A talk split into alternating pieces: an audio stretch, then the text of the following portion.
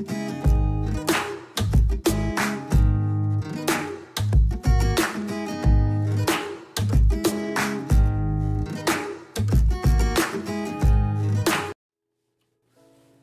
a todos, bienvenidos a un nuevo tema. El día vamos a estar hablando sobre lo que es Salomón pide sabiduría. Meditando mucho en qué tema iba a traer este día, me llevó a lo que es la historia de Salomón. Algo que podemos ver es de que Salomón, cuando tomó el reinado después de que sucedió a su padre David, él hizo algo que le marcó la vida completamente. Sabemos de que Salomón cometió muchos errores. Salomón, hasta cierto punto, hay mucha incógnita sobre si es salvo o no es salvo, pero ese no es el tema. Vamos a estar analizando lo que es el libro de Primera de Reyes, capítulo 3, versículos de 3 al 15, cuando relata lo que es este suceso nunca antes dejando de pedirle al Señor de que nos dé el discernimiento y el entendimiento para poder entender su palabra, para poder sacar lo que es el mensaje que Él nos quiere o nos ha dejado plasmado en lo que es ese texto. Así que el texto comienza de la siguiente manera y dice, Mas Salomón amó a Jehová andando en los estatutos de su padre David, solamente sacrificaba y quemaba incienso en los lugares altos. E iba el rey a Gabaón porque aquel era el lugar alto principal y sacrificaba ahí mil holocaustos, sacrificaba Salomón sobre aquel altar. Algo que resalta a simple vista es la palabra de que Salomón amó a Dios, amó a Jehová. Y dice, y que anduvo en los estatutos de su padre David. Y algo que resalta el versículo 4, donde dice de que cuando él sacrificaba, ahí dice de que sacrificaba mil holocaustos sacrificados a Salomón sobre aquel altar.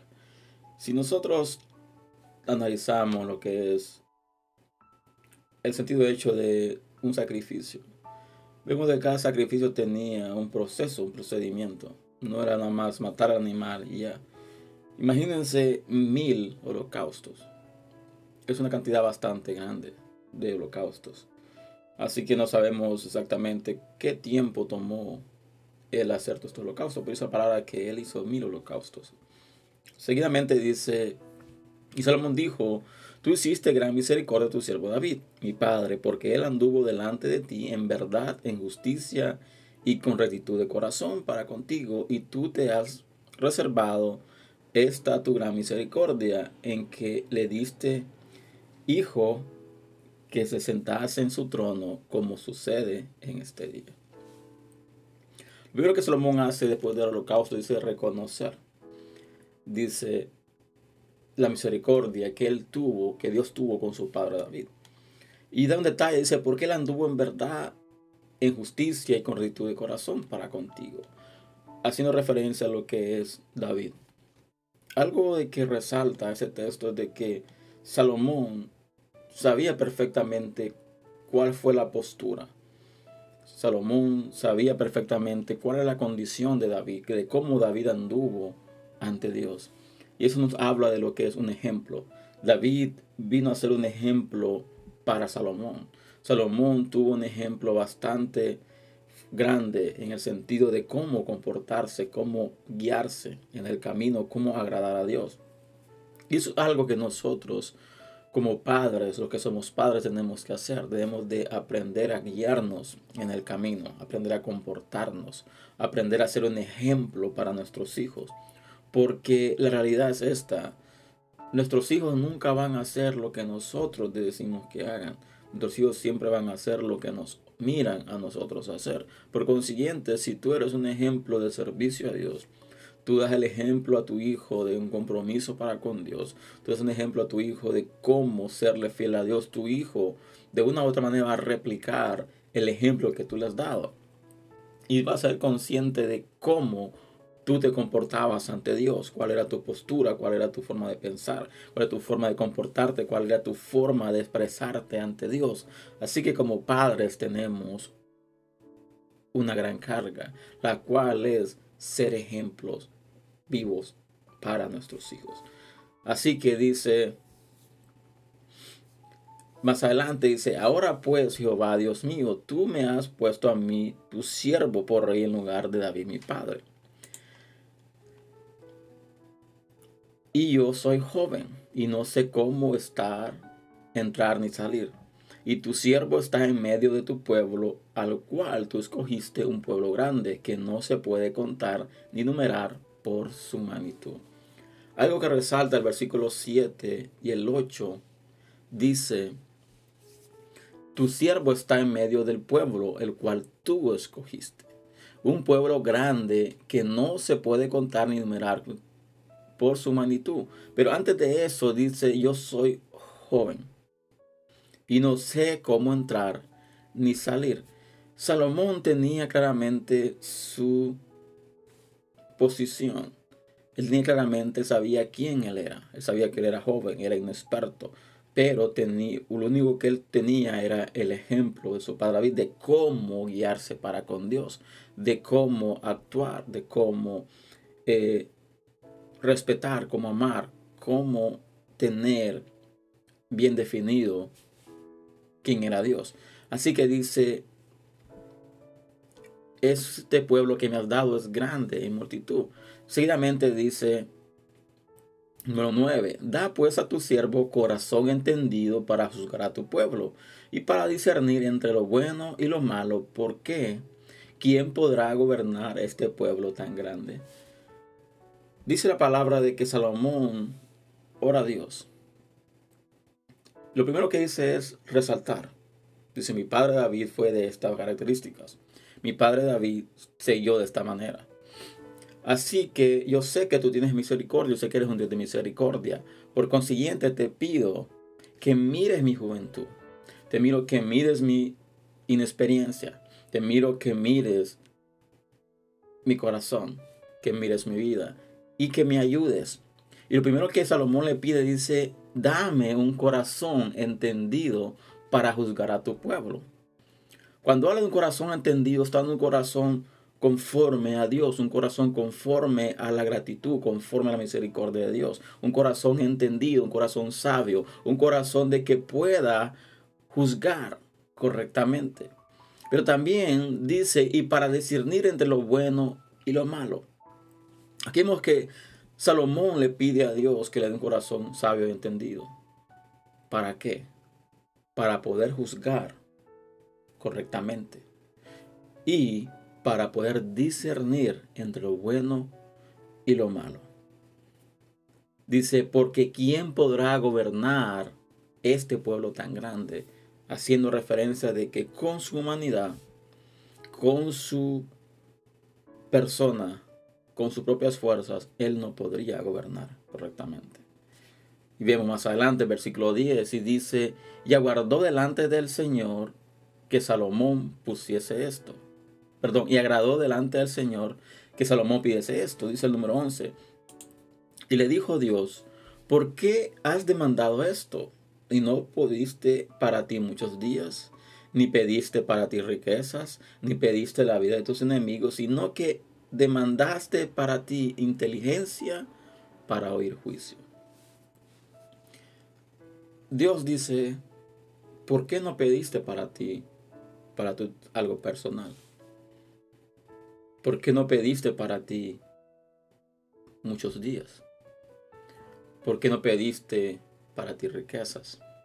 ¿Por qué no pediste para ti la vida de tus enemigos? Y dice, sino que demandaste para ti inteligencia para oír juicio. Dice la palabra de que muchas veces nosotros oramos a Dios y no recibimos porque no sabemos orar, porque no sabemos pedir. Dice palabra, pedid y se os dará. Pero pedid bien. No pidas para tu propio beneficio. Y ese es nuestro problema. Nosotros muchas veces oramos a Dios, le pedimos cosas a Dios para nuestro propio beneficio. Pero cuando tú estás puesto en autoridad, cuando Dios te ha elegido, te ha seleccionado para ser un ministro de Dios, para ser un hombre o una mujer del altar, tú tienes que pedirle, de hecho tenemos que pedirle al Señor entendimiento y sabiduría, un corazón entendido para poder juzgar Porque todos aquellos que estamos puestos en autoridad, tenemos que aprender a juzgar.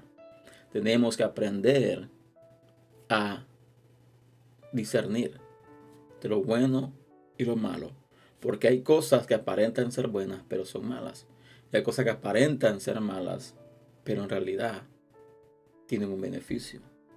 Tienen algo positivo.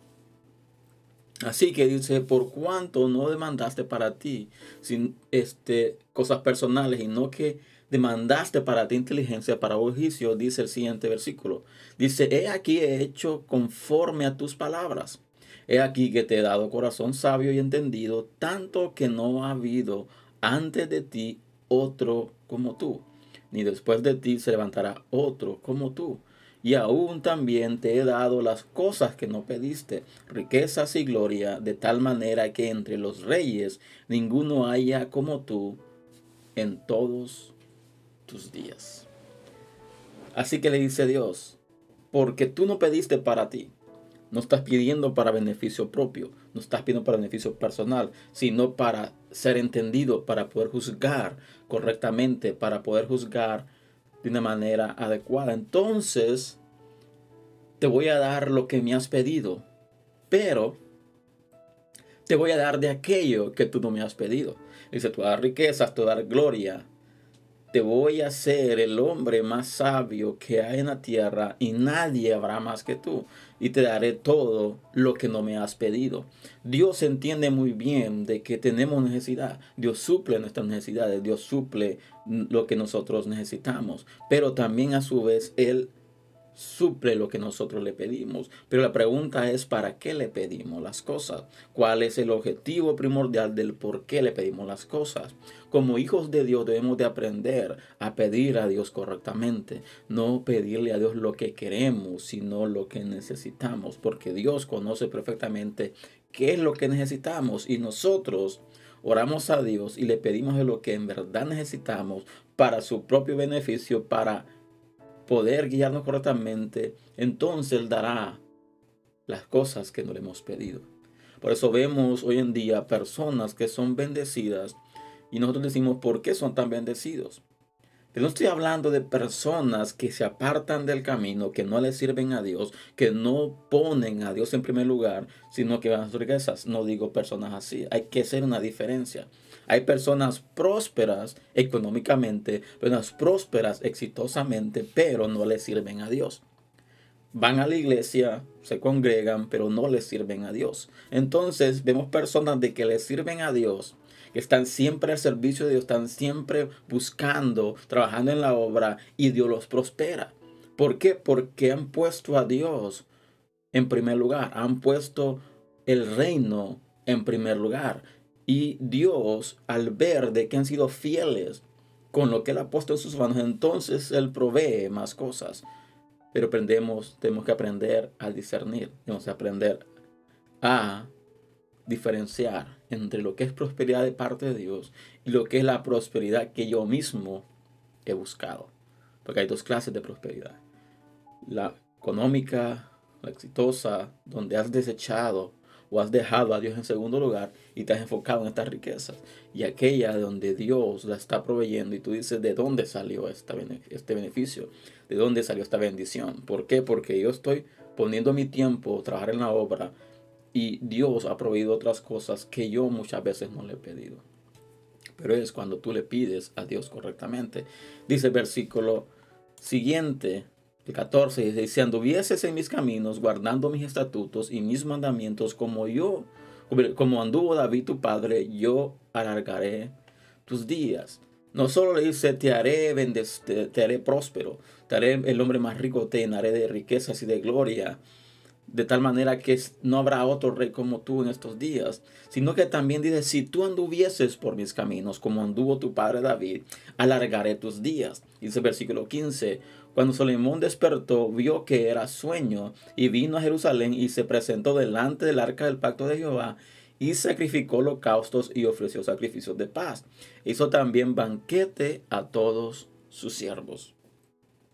Así que Salomón pudo haber dicho, oh, fue un sueño nada más.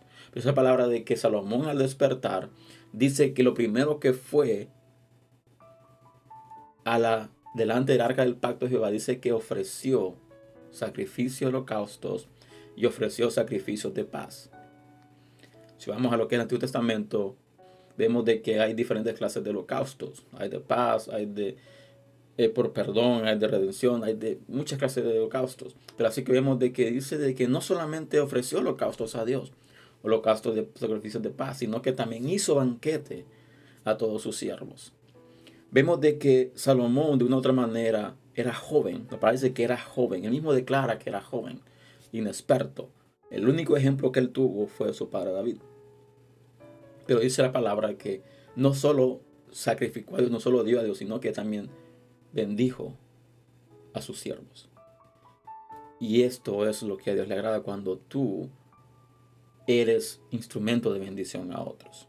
Pero cuando tú también has buscado las cosas del reino, has buscado correctamente las cosas del reino, entonces Dios te bendice.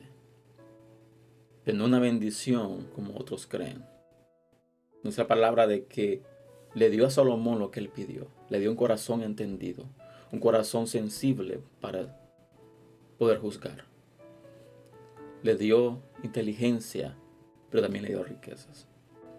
Porque él nunca buscó su propio beneficio, sino el ser un hombre íntegro y capaz de dirigir a un pueblo grande.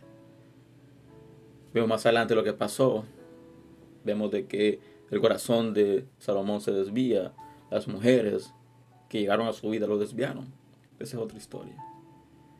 Debemos entender de que Dios da más de lo que le pedimos, pero cuando sabemos pedir.